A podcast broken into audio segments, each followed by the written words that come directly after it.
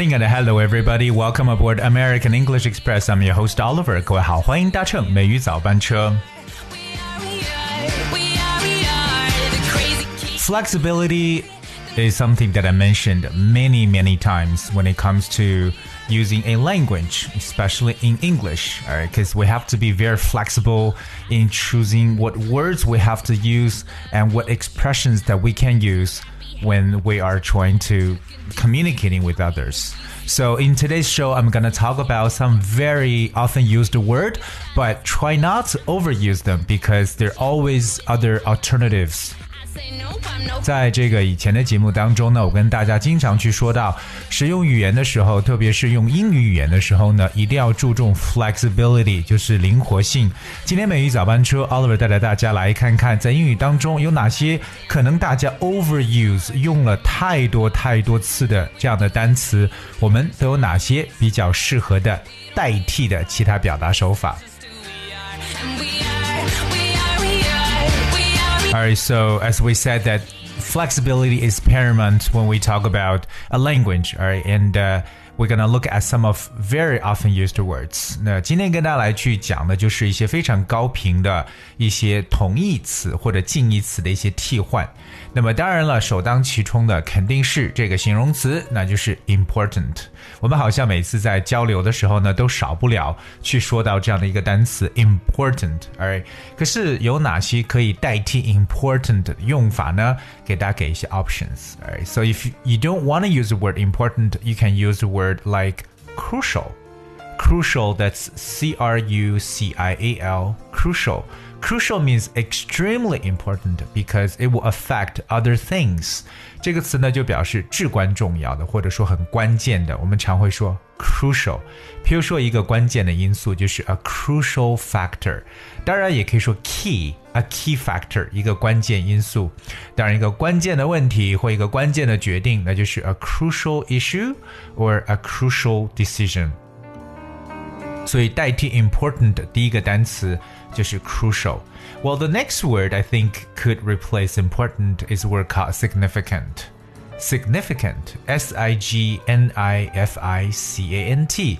Significant means large or important enough to have an effect or to be noticed. 这个词可以表示为有重大意义的，或者说非常显着的，我们叫做 significant。 like a highly significant discovery，就表示一个有重大意义的一个发现。另外一个常代替 important 一个单词叫 vital，v i t a l vital。So the word vital means necessary or essential in order for something to succeed or exist，表示必不可少的，或者说对什么极其重要的。 For example, the vitamins that are vital for health. The vitamins that are vital for health 表示呢就是保持健康必不可少的维生素。所以说 vital means extremely important or essential，非常必不可少的一个说法。那我们说到了 important 这个词的代替，分别有 crucial、significant and vital。 Alright，第二个和大家去讲述的一个词呢叫 competitor，because we know the word compete。因为我们现在是生活在一个充满竞争的社会，it's very competitive out there。So compete，那既与别人去竞争，可以说是每天都发生的一个动作。那我们作为竞争者来讲呢，就是一个 competitor，C O M。P E T I T O R. But there are also other words that we can use, you know, more flexibly to talk about a word competitor. For example, there's a word called rival. R I V A L, rival. Rival means a person or an organization that competes against others, especially in business. 它特别是指在商业方面的一些竞争者或者对手呢，我们叫做 rival. R I V A L. For example, the two teams have always been rivals. 表示这两支队伍呢，一直呢就是竞争对手，rival。但 rival 这个词也可以做动词来表示，就是与什么相竞争。 另外一个呢，就是来表示竞争者的词呢，大家可以使用的叫 opponent，o p p o n e n t，opponent。 Opponent comes from the word oppose，它本身这个词有反对的意思，so opponent 本身可以表示一个反对者，但同时呢，opponent 也有竞争者的概念，so the word opponent could also be interpreted as a person that you are playing or fighting against in a game, competition, argument, etc. 对，它就表示为这种对手或者竞争者，opponent。 譬如说像一个政敌，对不对？在政界的一个敌人，那就是 a political opponent，a political opponent。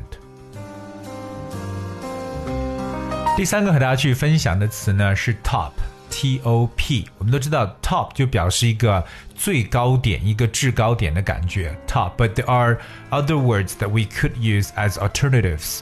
Okay, um, for example, we could use the word peak. P E A K 这个词，相信很多人都很熟悉。Peak，对不对？我们有一个运动品牌就是 Peak。So the word peak means the point when something or someone is best, most successful, strongest, etc. 所以就表示某人可能最顶峰的时期，一个高峰的感觉，叫做 peak。For example, traffic reaches its peak between 8 and 9 in the morning. Traffic reaches its peak between eight and nine in the morning，就表示呢上午八九点之间呢是交通的高峰期，so it reaches the peak，也就是一个 rush hour。说到这个顶峰和高峰呢，大家绝对不能忘掉的另外一个选项就是 summit，s u m m i t，summit。 Summit means the highest point of something, especially the top of a mountain。所以它特别表示一个山顶或者一个制高点，叫 summit。有时候我们常说的这个峰会就叫做 summit。So the word summit uh, means, like I said, it's uh, the highest point of a mountain or something. 可是呢，我在这里想跟大家去描述一个比较稍微有点难度的词，这个词就是顶峰，但这个单词叫 pinnacle。 pinnacle. That's P I N N A C L E. Pinnacle. Pinnacle means the most important or successful part of something，也就表示一个顶点、顶峰或一个鼎盛时期，有点像 heyday 这样的感觉。Pinnacle, like the pinnacle of her career，就表示她事业的顶峰。 The pinnacle of her career. So pinnacle 这个词同样呢是可以代替我们刚刚所说的 summit、peak or top 这样的单词。 下一个词也是我们在口语交流当中常说的一个词，就是 opinion。What's your opinion？你有什么样的观点或者意见呢？Opinion。Well, there are some other words we can use flexibly to replace the word opinion. For example, the first word is called perspective. Perspective. That's P E R S P E C T I V E, perspective. The word perspective means a particular attitude towards something or a way of thinking about something. 它可以表示一个态度、观点或者思考的方式，叫做 perspective。这是一个非常正式常用的一个词汇，like try to try to see the issue from a different perspective，表示试着以不同的角度呢来看待这个事情。 try to see the issue from a different perspective. 说到观点呢，我们还可以说到这样两个单词，一个就是最简单的 viewpoint，right？Cause view 就是观，point 就是点，so viewpoint，而或简单说 point 就行。我们也可以用 standpoint，s t a n d p o i n t，standpoint。可是口语当中有一个特别好玩的一个词叫 take，t a k e。这个词差不多有超过三十多个以上的用法，take。可是其中有一点呢，take 做名词可以表示，呃，you have a particular feeling, opinion or attitude。它可以表示持有的看法或者采取的态度叫 take。通常我们知道，在采访过程当中，可能有人会说，What's your take on this issue? or What's your take on this matter? 表示你对这个事件有什么样的看法呢？所以 take, perspective, viewpoint, standpoint and opinion。都来表示同样的意思。那么今天呢，我们跟大家去分享了一些这个生活当中啊，特别在我们英语的使用当中比较高频率出现的一些词的近义词的一些用法。那最重要的呢，就是大家要使用语言起来特别的灵活。Try to use language as flexible as possible because flexibility, I believe, is the is the charm of a language. 我觉得这个嗯灵活性可以说是语言的一个非常迷人的地方，所以希望大家千万不要去。背一些语言点，而且呢是要灵活的去使用，根据不同的状况情况呢，来用不同的表述手法。And that is how we use a language flexibility.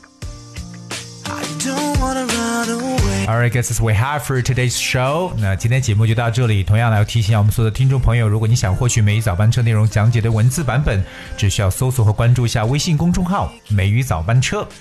今天节目最后呢，送上一首经典歌曲《Until You》，and I hope you really enjoyed the sound. And thank you so much for tuning today.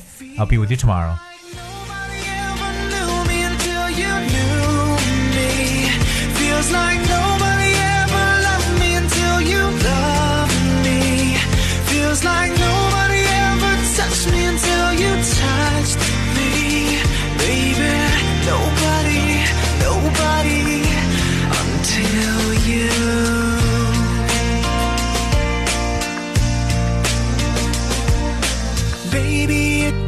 Took one hit of you, now I'm addicted.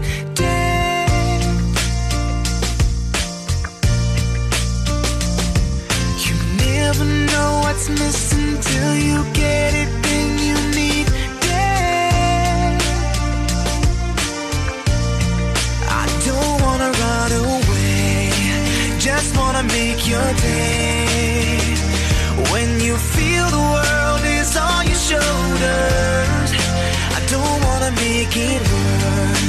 just wanna make us work. Baby, tell me I will do whatever. It feels like